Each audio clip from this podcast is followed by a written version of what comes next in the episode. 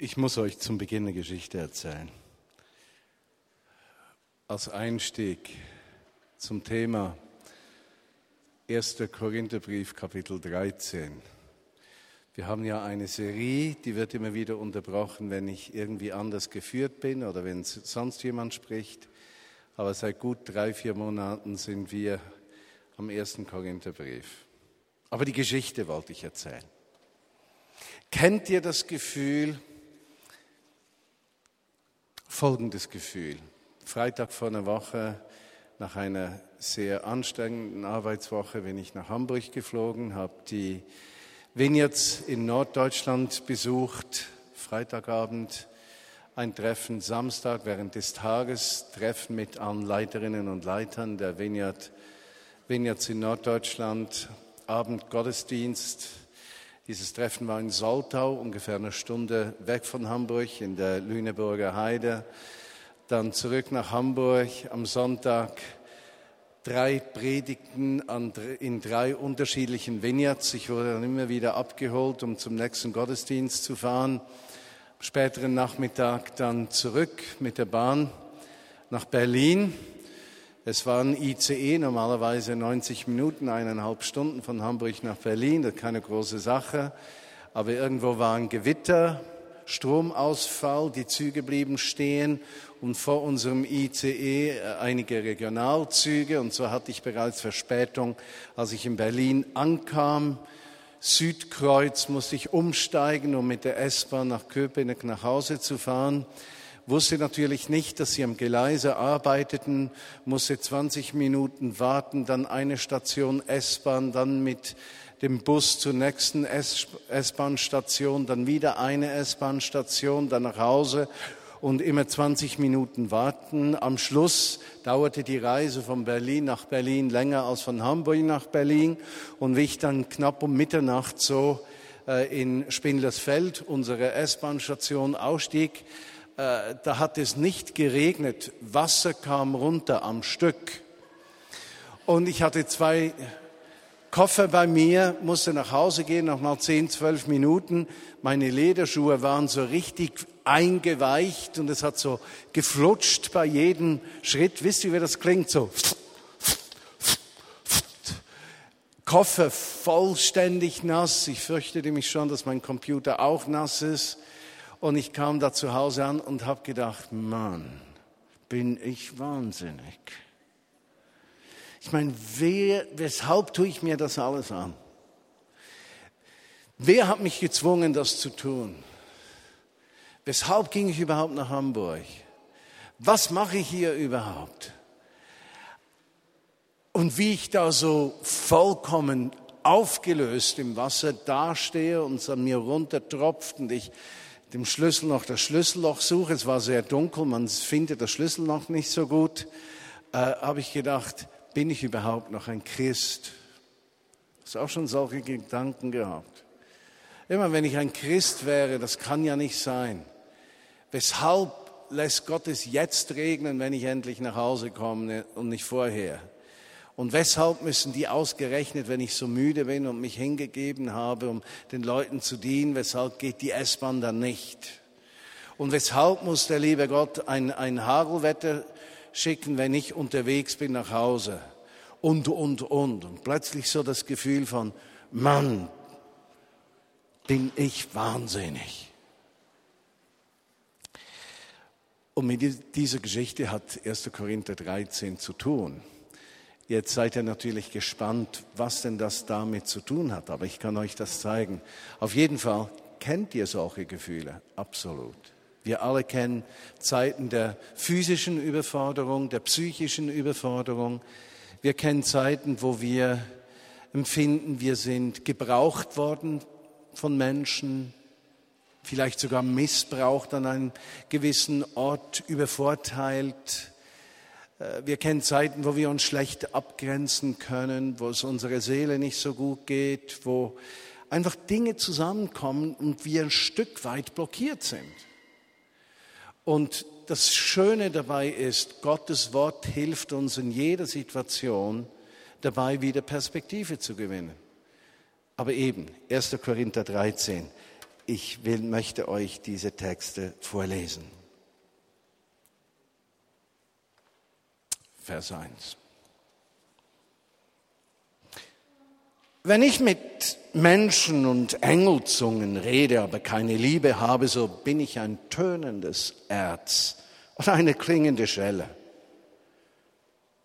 Und wenn ich Weissagen kann und alle Geheimnisse weiß und alle Erkenntnis habe, und wenn ich allen Glauben besitze, so dass ich Berge versetzen kann, habe aber keine Liebe, so bin ich nichts.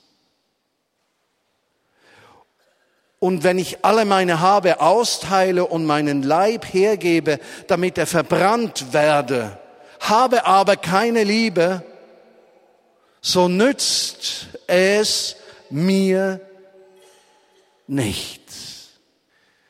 Apostel Paulus schreibt diese Verse aus ein sehr prosaischer Teil des Korintherbriefes. Das ganze Kapitel 13 ist wie ein Stück Prosa in diesem ganzen Buch drin und einige Wissenschaftler denken, dass Apostel Paulus, der diesen Brief geschrieben hat, dem er zugeschrieben wird, dass er dieses Kapitel 13 früher mal geschrieben hatte und einfach da reinpasste, weil es so gut reinpasst.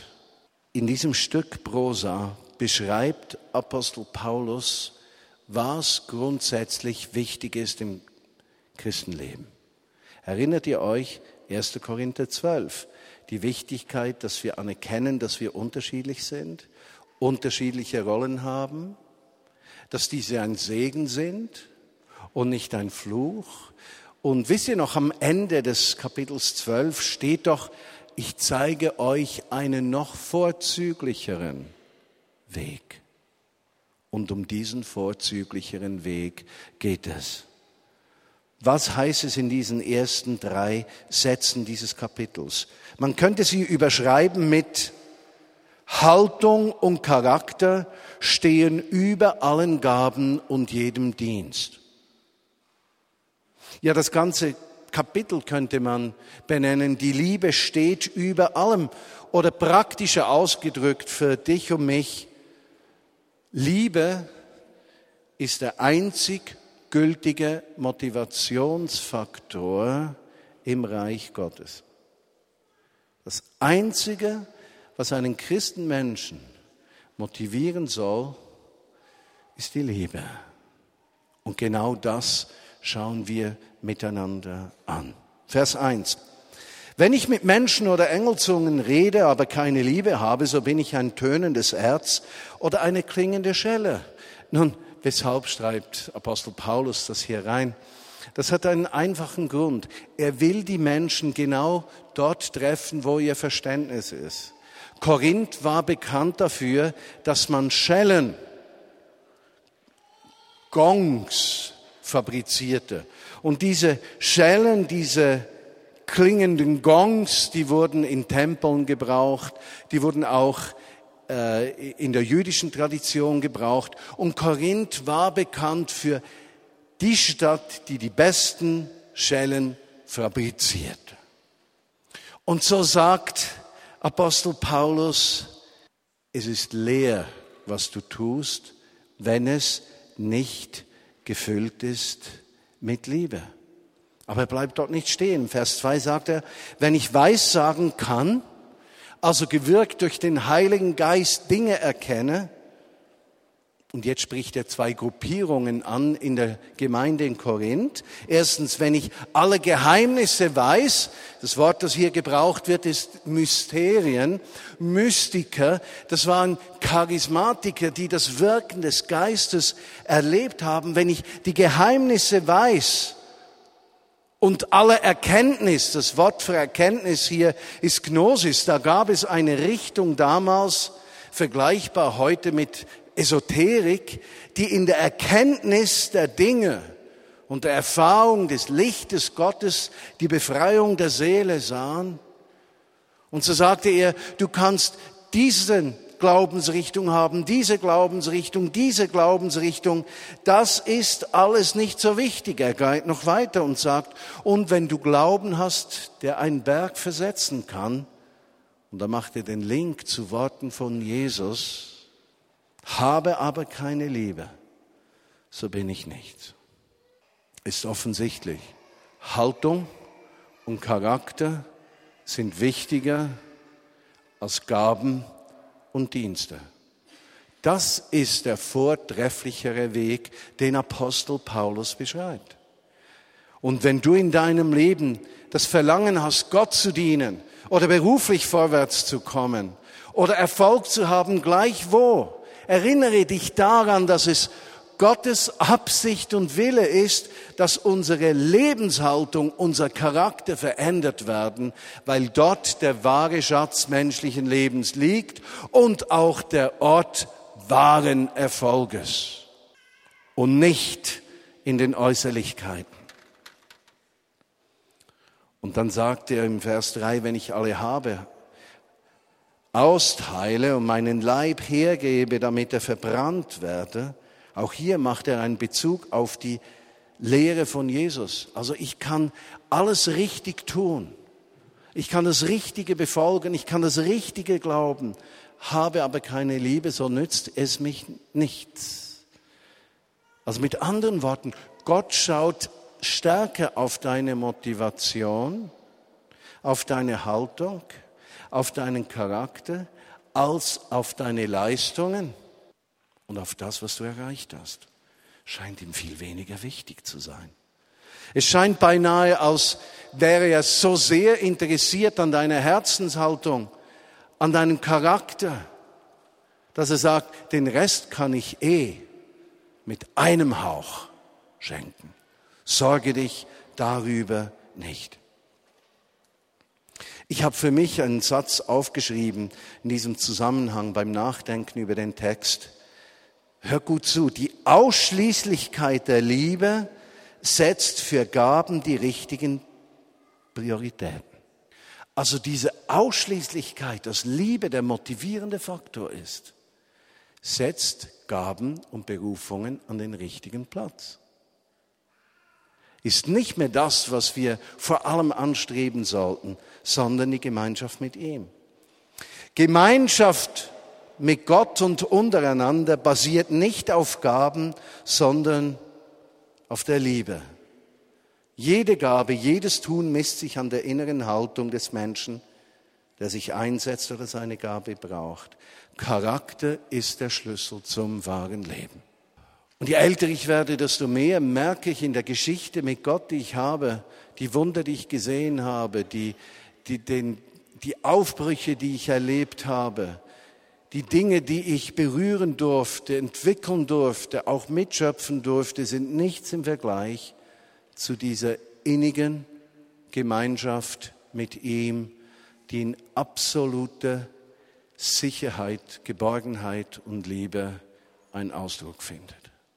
Es ist eine innere Ruhe, die einen riesigen Frieden nach sich zieht und die uns erst zu brauchbaren Menschen macht.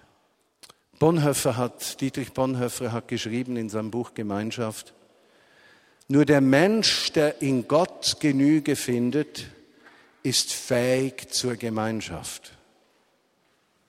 Nur der Mensch, der aufrichtig Gemeinschaft lebt, ist fähig, in Gott alleine Genüge zu finden. Und so spielt er Gemeinschaft zu persönlicher Gottesbeziehung nicht aus, sondern sagt, wir brauchen beides. Wir brauchen echte, aufrichtige Beziehungen zueinander, die ungehemmt sind, die ehrlich sind, die nicht fordernd sind, die ermutigend sind, die bedeuten, dass wir Verantwortung übernehmen für unser Leben in der Gemeinschaft auf der einen Seite, eben gemeinsam und wir brauchen diesen Weg des Jesus genügt mir. Denn solange Jesus mir nicht genügt, ist mein Trachten nach Gemeinschaft immer von egoistischen Bedürfnissen geprägt, dass die Gemeinschaft mir etwas zu geben vermag, was ich nicht habe. Aber dort, wo Jesus allein mir genügt, werde ich fähig, nicht mehr meine Bedürfnisse in der Gemeinschaft in den Mittelpunkt zu stellen, sondern mein Leben zur, zur Verfügung zu stellen für die Bedürfnisse des Nächsten. Habe aber der Liebe nicht, bin ich nichts. Es nützt mir wenig, alles zu geben, wenn ich nicht getrieben bin von der Liebe. Wir lesen weiter. Vers 4. Die Liebe ist langmütig, gütig. Die Liebe beneidet nicht, sie prahlt nicht, sie bläht sich nicht auf, sie ist nicht unanständig, sie sucht nicht das ihre, Sie lässt sich nicht erbittern, sie rechnet das Böse nicht zu, sie freut sich nicht über die Ungerechtigkeit, sie freut sich vielmehr über die Wahrheit, sie erträgt alles, sie glaubt alles, sie hofft alles, sie duldet alles. Und wenn wir diese Sätze lesen, kommen sie uns vor wie eine Aufzählung unserer Missetaten, nicht wahr? Sie sind ein Spiegel unseres Versagens. Und genau da missverstehen wir diesen Text. In diesem Text von Paulus geht es nicht darum herauszustreichen, dass du ein Versager bist. Schaut mal, Gottes Absicht ist nicht den Menschen in die Einsamkeit seines Versagens zu werfen, sondern im Versagen mit seiner Liebe ihm zu begegnen, dass er aus dem Versagen herauskommt. Siehst du den Unterschied? Und so sind diese drei Sätze, die ich gelesen habe, nichts anderes als eine Beschreibung des Wesens Gottes. Wir können so die Liebe und das Wesen Gottes besser verstehen. Lass mich diesen Text andersrum lesen. Jesus ist langmütig und gütig. Jesus beneidet nicht. Jesus prahlt nicht. Jesus bläst sich nicht auf. Jesus ist nicht unanständig. Jesus sucht nicht das Seine. Jesus lässt sich nicht erbittern. Jesus rechnet das Böse nicht zu. Jesus freut sich nicht über die Ungerechtigkeit. Jesus freut sich an der Wahrheit. Jesus erträgt alles. Jesus glaubt alles. Jesus hofft alles. Jesus duldet alles. Und plötzlich öffnet sich etwas über diesen Text das nicht als Forderung an uns herantritt, sondern als einmalige, das Vertrauen bestärkende Aufzählung des Wesens Gottes. Jesus wird gegenüber mir nie bitter. Er glaubt mir alles. Er rechnet mein Böses nicht zu. Er duldet mich mit meinem schwierigen Wesen was nicht eine Entschuldigung sein soll für Fehler, die wir begehen, nein, aber eine Ermutigung, dass er uns in unserer Fehlerhaftigkeit eben nicht abweist, sondern eine Tür öffnet zurück in die Gemeinschaft mit ihm. Kennst du Zeiten, wo du Jesus etwas versprochen hast, du würdest etwas tun oder nicht tun, und du merkst drei, vier Stunden später, dass du schon wieder versagt hast. Und weil du versagt hast, kommst du irgendwann an den Punkt, wo du denkst, es hat sowieso nee, keinen Sinn. Ich schaffe es nie. Nur um diesem Jesus zu begegnen, der dir sagt, ich dulde alles. Ich ertrage alles. Ich werde nicht bitter. Ich stehe wieder da. Mein Wesen der Liebe soll dir zuteil werden. Das griechische Wort, das hier gebraucht wird für die Liebe erträgt alles,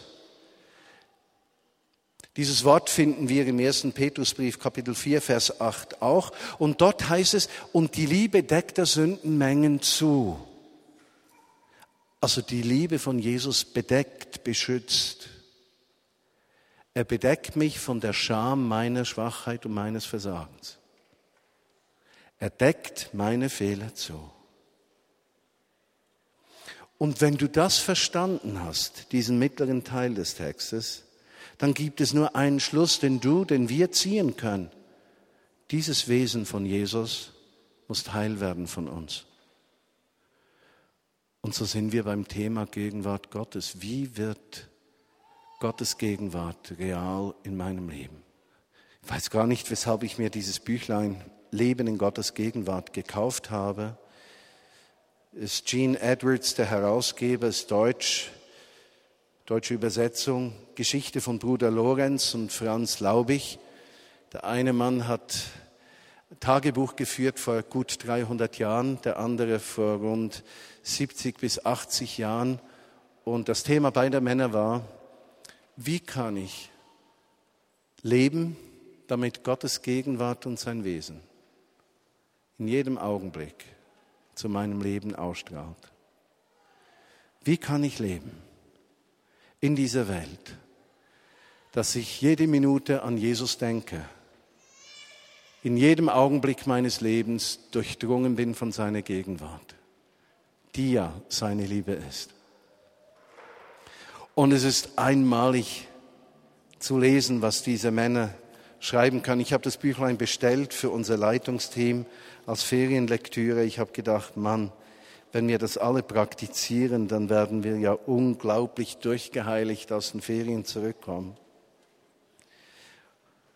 Frank Laubich schreibt im zweiten Kapitel, das ist der, der im letzten Jahrhundert gelebt hat, Tagebucheintrag am 1. März 1930, lebte auf den Philippinen.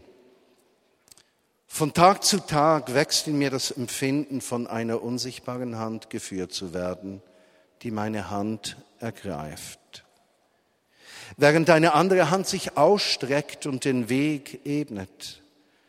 Ich brauche mich überhaupt nicht anzustrengen, um Gelegenheiten zu finden.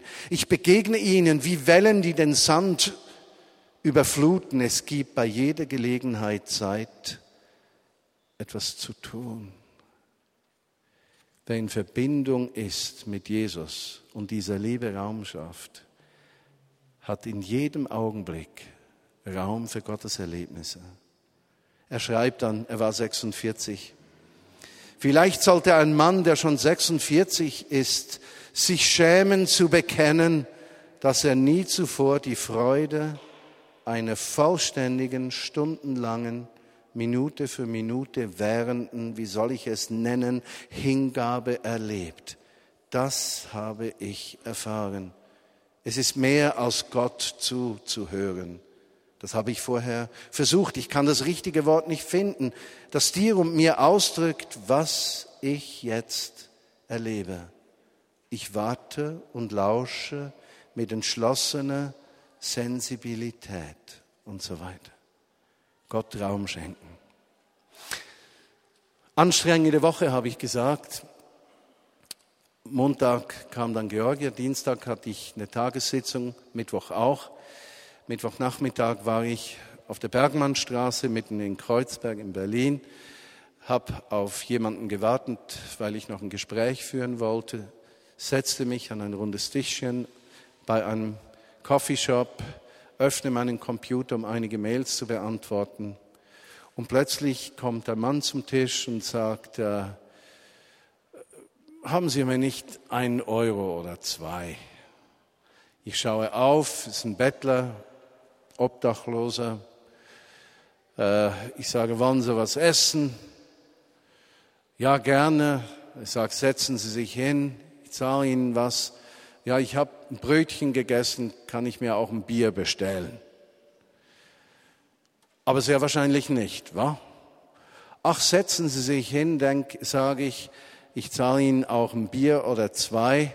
Und meine, mein erster Gedanke war, dann ist er ruhig gestellt und ich kann weiterarbeiten. Wie ich da sitze und er setzt sich hin, denke ich, das kannst du nicht tun. Obdachlos hin oder her, Bettler hin oder her, jeder Mensch hat Würde und einen Wert. Zack, Deckel runter, Computer zu, ins Auge reinschauen. ich bin der Martin, wie heißt du? Seinen Namen habe ich vergessen. Erzählt mir Geschichten und so. Ich habe überhaupt nichts gesagt. Plötzlich erzählt er von Jesus. Und ich denke so, der veräppelt mich. Der hat irgendwie gemerkt, dass ich Christ bin. Und ich sage zu ihm, erzähl nicht von diesem Scheiß Jesus, der hilft dir sowieso nicht. Ich habe gedacht, wenn der nur fromm zu mir tut, dann kriegt er eine richtige Klatsche. Aber der hat nachgelegt und erzählt, ja, an Weihnachten sei eben Jesus, als er betrunken gewesen sei, zu ihm gekommen und hätte ihm gesagt, er würde ihn so lieben, wie er ist und er solle jetzt allen Menschen sagen, dass Jesus sie liebt, wie sie sind. Und dieser Mensch hat nie einen Christen getroffen, noch nie mit einem Christen gesprochen. Ich habe ihm das immer noch nicht abgekauft und hat gesagt, ja, aber hallo, wenn es diesen Jesus geben würde, dann wärst du kein Alkoholiker. Ich habe gedacht, den presse ich aus, wenn der mich verscheißert. Und er sagt zu mir, ich weiß, dass das, was ich sage, stimmt, weil ich das so erlebt habe, ganz wurscht, was du denkst. Und dann habe ich mit ihm über Jesus gesprochen, für ihn gebetet und habe gedacht, in jedem Augenblick geht ein Fenster zum Himmel auf, wenn denn der Himmel in unserem Herzen lebt. Aber wenn du den Himmel nicht in deinem Herzen hast, wie soll je ein Fenster zum Himmel aufgehen? Ich weiß nicht, ob dieser rund 36-jährige Mann dann am Donnerstag in den Hauskreis ging. Ich hatte mit unserem Zahnarzt abgemacht. Der hat dann seine Zähne noch angeschaut. Das ist schon mittleres, eine mittlere Katastrophe da im Mund drin. Hat ihm dann noch angeboten, er würde sich mal um die Zähne kümmern. Ich habe einfach gedacht, hätte der Liebe nicht, hätte der Liebe nicht hätte der Liebe nicht, hätte der Liebe nicht. Es ist die Liebe, die uns antreibt, den Himmel im Herzen Raum zu geben und das Fenster zur Welt zu öffnen. Die letzten Sätze heißen, wohin die Liebe führt. Die Liebe hört nimmer auf. Prophezeiungen haben ein Ende. Zungenreden hört auf. Erkenntnis wird aufgehoben. Denn wir erkennen nur stückweise und Weissagen nur teilweise. Wenn aber einmal das Vollkommene da sein wird, dann hört das stückweise auf. Das Vollkommene ist das Reich von Gott, wenn Jesus wiederkommt. Deshalb sagen wir Maranatha, sagten die ersten Christen, was so viel wie bedeutete wie Herr, komme bald. Sie meinten damit nicht in fünf, zehn oder zwanzig Jahren, sondern komme jetzt. Und so sagen wir mit dem Himmel im Herzen und dem Fenster geöffnet zur Welt, Jesus komme bald, damit das, was sich in meinem Leben vermischt zwischen dir und mir, menschlichem und göttlichem, Schwachheit und Stärke, Liebe und Ablehnung verschlungen wird in deine Gegenwart, wo nur noch du zählst und alles Schmerzhafte, Dunkle, Mächtige, das uns zu zerstören sucht, abfallen wird, damit du in deiner Einzigartigkeit sichtbar wirst. Unser Erkennen ist stückweise. Wenn aber einmal das Vollkommene da ist, dann wird das Stückwerk abgetan. Als ich ein Kind war, redete ich wie ein Kind, dachte wie ein Kind, urteilte wie ein Kind. Als ich ein Mann wurde, tat ich ab, was kindisch war. Wir sehen jetzt nur durch einen Spiegel, wie im Rätsel, dann aber von Angesicht zu Angesicht. Jesus in seiner Einzigartigkeit wird allen Raum in uns haben. Jetzt erkenne ich stückweise. Dann aber werde ich erkennen, genauso wie ich von ihm erkannt worden bin. Mit meinem ganzen Sein. Nun aber bleibt Glaube, Hoffnung und Liebe, diese drei. Das Größte aber von diesen ist die Liebe. Als ich ein junger Christ war, war es die Furcht, die mich Gott zu Gott trieb. Die Furcht zu versagen bewirkte mir Glauben. Als ich älter wurde, wurde ich gefüllt mit der Hoffnung, dass Gott in meinem Leben etwas zu tun vermag. Heute sage ich, die Liebe Gottes, die in uns wohnt und Raum gewinnt, ist die Kraft, die auch die schwierigsten Situationen zu verändern vermag. Und es ist nicht eine Liebe, die von mir kommt, sondern es ist seine Person, die in mir lebt und Raum gewinnt. Wer in der Liebe bleibt, der bleibt in Gott und Gott bleibt in ihm. Jesus, ich wünsche mir, dass dieser Motivationsfaktor deine Liebe ist. Und ich verstehe, dass die nur in mir ist, wo du in mir Raum gewinnst. Dass ich annehme, akzeptiere, dass du so bist, wie es beschrieben ist in diesem Text. Dass du alles duldest, nicht bitter wirst. Mir alles glaubst. Nie brauchst sondern in deinem Wesen mir immer nahe kommst. Dass du Raum gewinnst in mir. Dass die Spannung, dass du wiederkommst, mich auffüllt und motiviert, nach vorne zu blicken und nicht nach hinten. Und ich den Himmel im Herzen trage und ein Fenster in die Welt. Jesus, ich bringe dir diesen Mann, dem ich begegnet bin. Vielleicht war es ja nur ein Engel, aber er hat zu mir gepredigt, in jedem Augenblick für deine Salbung Gegenwart offen zu sein. Und dass es nicht eine Frage ist der Beschäftigung, ob ich viel oder wenig zu tun habe, sondern eine Frage meines offenen Herzens für dich und für Menschen. Jesus, begegne mir. Schenke uns einen Blick in die Zukunft. Eine Schau dieser endlosen, riesigen Liebe, die alles ausfüllt und die einzig richtige Motivation des Lebens ist damit das, was wir tun, nicht wertlos ist. Lass uns einen Moment einfach still sitzen und die Augen schließen. Wenn du empfindest, dass durch diese Predigt Jesus dich angesprochen hat oder der Heilige Geist zu deinem Herzen, möchte ich dich segnen und dich bitten, einfach aufzustehen. Du sagen kannst, diese Worte haben mein Herz tief getroffen. Dann steh doch auf. Jesus, wir stehen vor dir mit dem Verlangen, dass du mehr Raum gewinnst in uns und dass dieser Fluss deiner Liebe, der unser Leben immer wieder neu füllt, nicht in uns zum Stinken kommt, sondern hinausfließt in eine Welt, die dich braucht.